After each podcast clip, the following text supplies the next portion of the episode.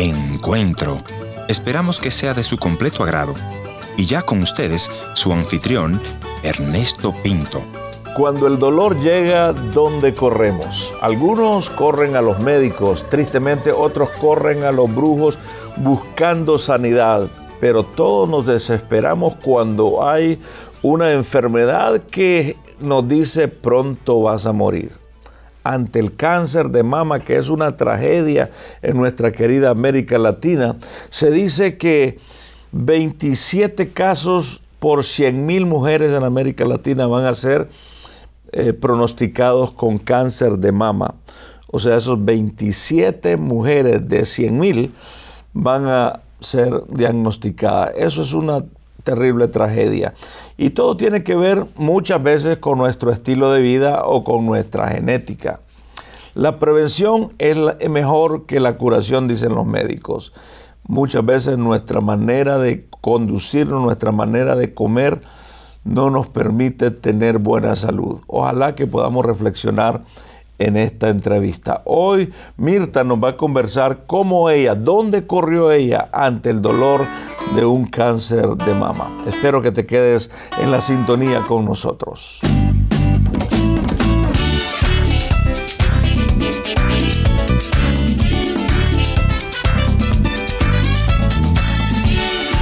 Sin más preámbulo, vámonos ya con la entrevista. Hoy nuestra invitada de Argentina, Mirta, nos va a contar su historia. Encuentro.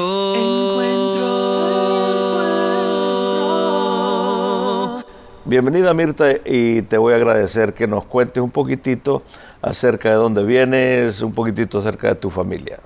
Yo vengo de una familia numerosa, Mm. 12 hermanos. eh, 12. 12. Wow. Mi papá falleció, eh, mi mamá vive y tuve una infancia muy difícil y Cuando decís que tuvo una infancia muy difícil, ¿qué quieres decir? Y criarme entre dos hermanos, eh, mi papá con, con los vicios, era alcohólico Mm. y fue una infancia muy difícil. ¿Cuál es el mejor recuerdo que tienes de tu padre? Que todo, que me adoraba, que, que era la, la niña de sus ojos. Mm. O sea que tu padre sí te mostraba el amor, entonces a pesar de que estabas en el medio. Sí, siempre. Ujú. Muy bien. Veo que te, te emocionó mucho hablar de tu padre.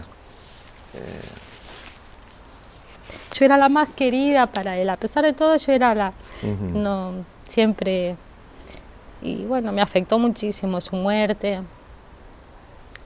Así que 2006 murió, 2007 conocí a mi esposo y nos enamoramos y después yo vine para acá, para la ciudad de La Plata. Y contame cómo fue ese encuentro con tu esposo entonces. Fue lindo porque él fue a trabajar eh, a Catamarca y bueno, lo conocí, yo era muy niña y él luego se vino acá a la ciudad, su ciudad natal y a los pocos meses me vine para acá.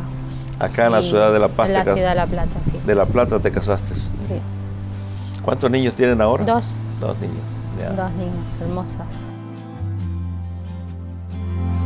Me viste a mí cuando nadie me vio. Me amaste a mí cuando nadie me amó. Me viste a mí cuando nadie me vio.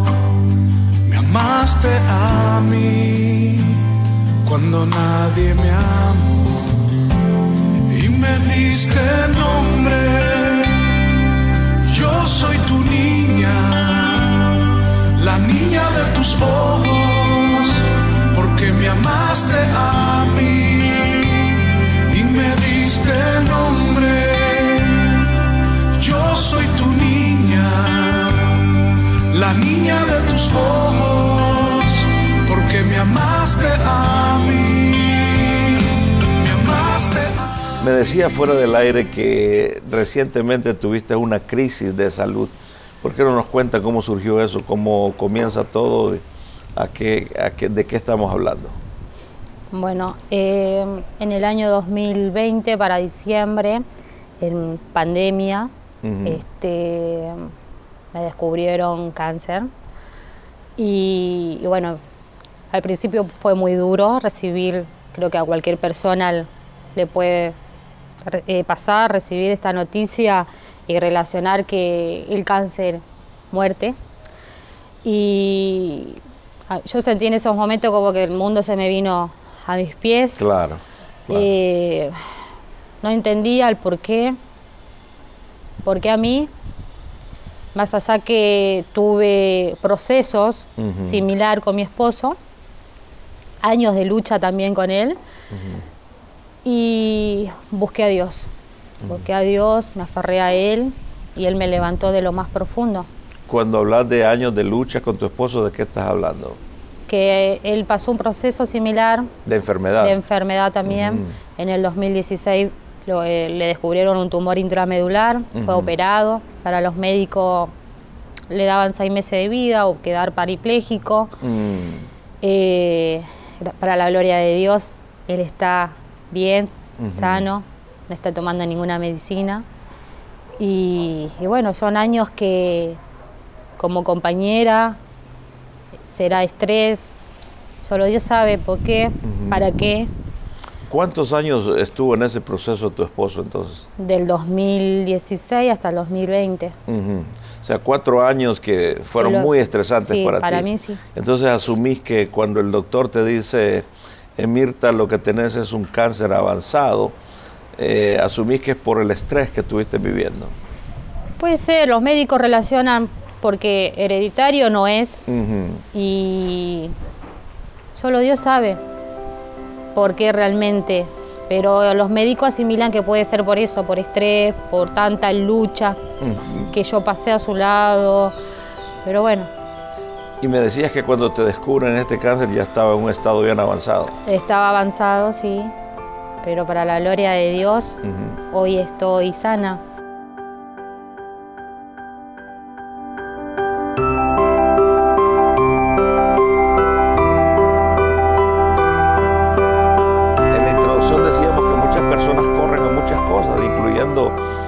Desconocido, a la brujería, Yo, pero tú te aferraste de Dios. a, la- decías. a Dios. Dios, me, antes de encontrarme, de, de que me diagnosticaran este, este proceso, yo tuve un sueño muy lindo. Contanos. que, que para las demás personas que no conocen en Dios dirán que es una locura. Pero yo es lindo Pero para ti despertar. era significativo. Para mí sí. Porque despertarme una mañana y tener un hermoso sueño de una persona toda blanca que me, este- me estiraba la mano con un resplandecer divino. Y yo me desperté y le digo a mi marido, tuve este sueño. Y yo relacioné a Dios. A la semana cuando me voy a hacer todos los controles y ya eh, recibí esta noticia. Vos interpretás que esa Ya me estaba llamando. figura No, luminosa era Dios que te Sí. está llamando. Me está llamando. Mm, ¿Tenías mucha fe en ese momento? O... Mi, mi esposo oraba mucho por mí, porque Ok. él en toda la pandemia leía mucho la palabra y oraba muchísimo para que yo me acercara Ujú. al Señor. Y cuando yo le comenté ese sueño hermoso, él me dice, Dios, yo estoy orando por vos. Y después del proceso empecé a, a buscar, me aferré mucho a él, y, pero también pasé quebrantos. Contanos eso. Fue muy feo porque ver a tus hijas y pensar que es el último día de tu vida, eh, veía a las nenas caminar y digo, no.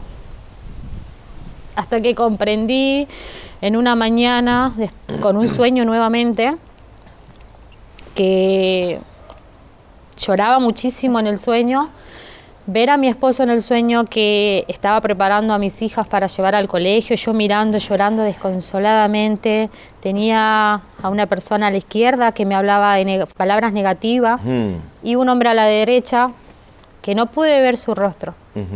Eh, mi fe, yo digo, es Dios, es mi Padre. Y yo lloraba a verlo a mi esposo, cómo acomodaba eh, sus cositas de mi nena para llevar al colegio y de repente aparece una pastora muy querida de Santiago y me dijo, hija, sécate esas lágrimas, levántate, levántate. La pastora Valle Cárdenas, Ujú. ella siempre tuvo también desde el primer momento, la cual la, la quiero muchísimo. Y sécate esas lágrimas, hermana. Si este fuera tu último momento, mira cómo estás. Sí. Y de a partir de ese día mi vida cambió.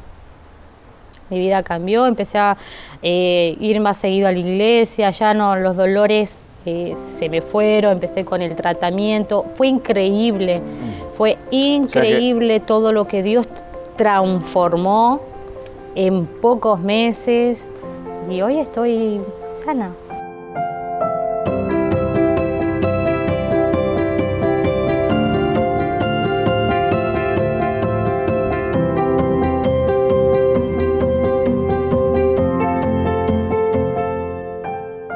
Contarle a nuestros oyentes entonces cómo, eh, cómo es ese momento en que le decís a Cristo, bienvenido a mi corazón. Decís que hubo un momento en que tuviste que tomar esa decisión. ¿Cómo fue? Contanos. Eh, empecé, llamé a, la- a a los- a mis pastores y empecé a congregarme. Entregué mi vida de corazón, de raíz, que sea su voluntad. ¿Qué le dijiste a Dios en esa oración? Sí, ¿Qué le acá dijiste? estoy. Haz lo que tú quieras de mí. Eh, ayúdame. Para que yo, dame vida para poder ver a mis hijas crecer. Dame, Esa era tu oración. yo sí, dame vida. Sáname. ¿Crees que el Señor te escuchó entonces? Él escucha nuestras oraciones. Cuando realmente lo hacemos con todo el corazón. ¿Y ahora qué dice el doctor cuando le dices, el Señor me ha sanado?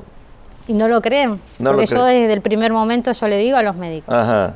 como que les cuesta Ajá. creer, eh, o sea, de- pues ellos piensan, son profesionales y Sí, ellos piensan que sienten y- en ello que, que tengo que agradecerle a ellos. Ajá. Pero yo siempre le hablé del Señor, que Él me da mi, mi fortaleza, porque yo tendría que estar en cama.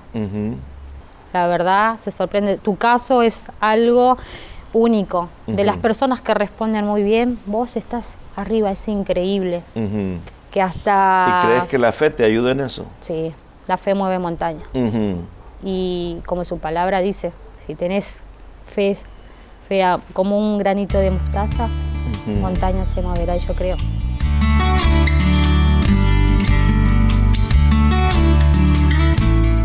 Mirta, ¿cuál sería tu mensaje tal vez a aquella mujer que tal vez está en la situación que tú estuviste? ¿Cuál sería tu mensaje para ella? Dices, Para mí no hay esperanza. Ya me dijeron que solo tengo dos meses de vida. ¿Qué tú le dirías? Que depositen todas sus cargas, sea cual sea el proceso que estén pasando, que confíen en el Padre. Él Ujú. tiene el poder, Él tiene el poder de, de lo imposible hacerlo posible. Porque por más que digan los médicos un diagnóstico, yo eh, no. Dios lo no, puede cambiar en lo puede un segundo como lo Mm. hizo en mi vida. Así que busquen al Señor, clamen de corazón, eh, sea el proceso que estén pasando cada uno, busquen, busquen, entreguen eh, de raíz, busquen de corazón. eh, Dios nos ama.